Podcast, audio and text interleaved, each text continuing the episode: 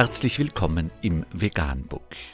Wir liefern aktuelle Informationen und Beiträge zu den Themen Veganismus, Tier- und Menschenrechte, Klima- und Umweltschutz. Dr. Med Ernst Walter Henrich am 23. Dezember 2019 zum Thema Experten warnen. Darum kann Milch das Krebsrisiko erhöhen. Bereits vor einigen Jahren verglich eine Studie der Harvard University den Konsum von pasteurisierter Kuhmilch aus industriellen Milchbetrieben mit hormonbedingten Krebserkrankungen wie etwa Brust- oder Prostatakrebs. Bezüglich der Östrogenbelastung für Menschen besorgt Kuhmilch uns am meisten, da sie eine große Menge an weiblichen Geschlechtshormonen enthält, erklärte die Leiterin der Studie Dr. Ganman Davasambu. Milchprodukte, fügte sie hinzu, würden 60 bis 80 Prozent der konsumierten Östrogene ausmachen.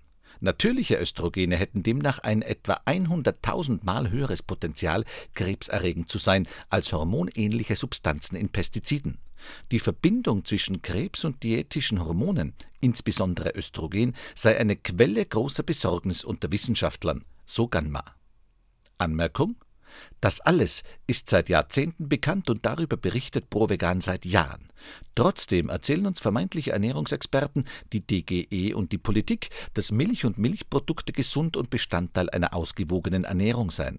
Damit nicht genug. Die Politik, zum großen Teil Leute aus der Agrarindustrie, subventionieren Tierprodukte mit gigantischen Summen aus Steuergeldern.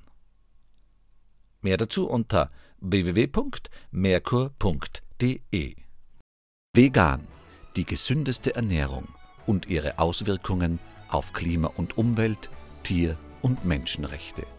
Mehr unter www.provegan.info.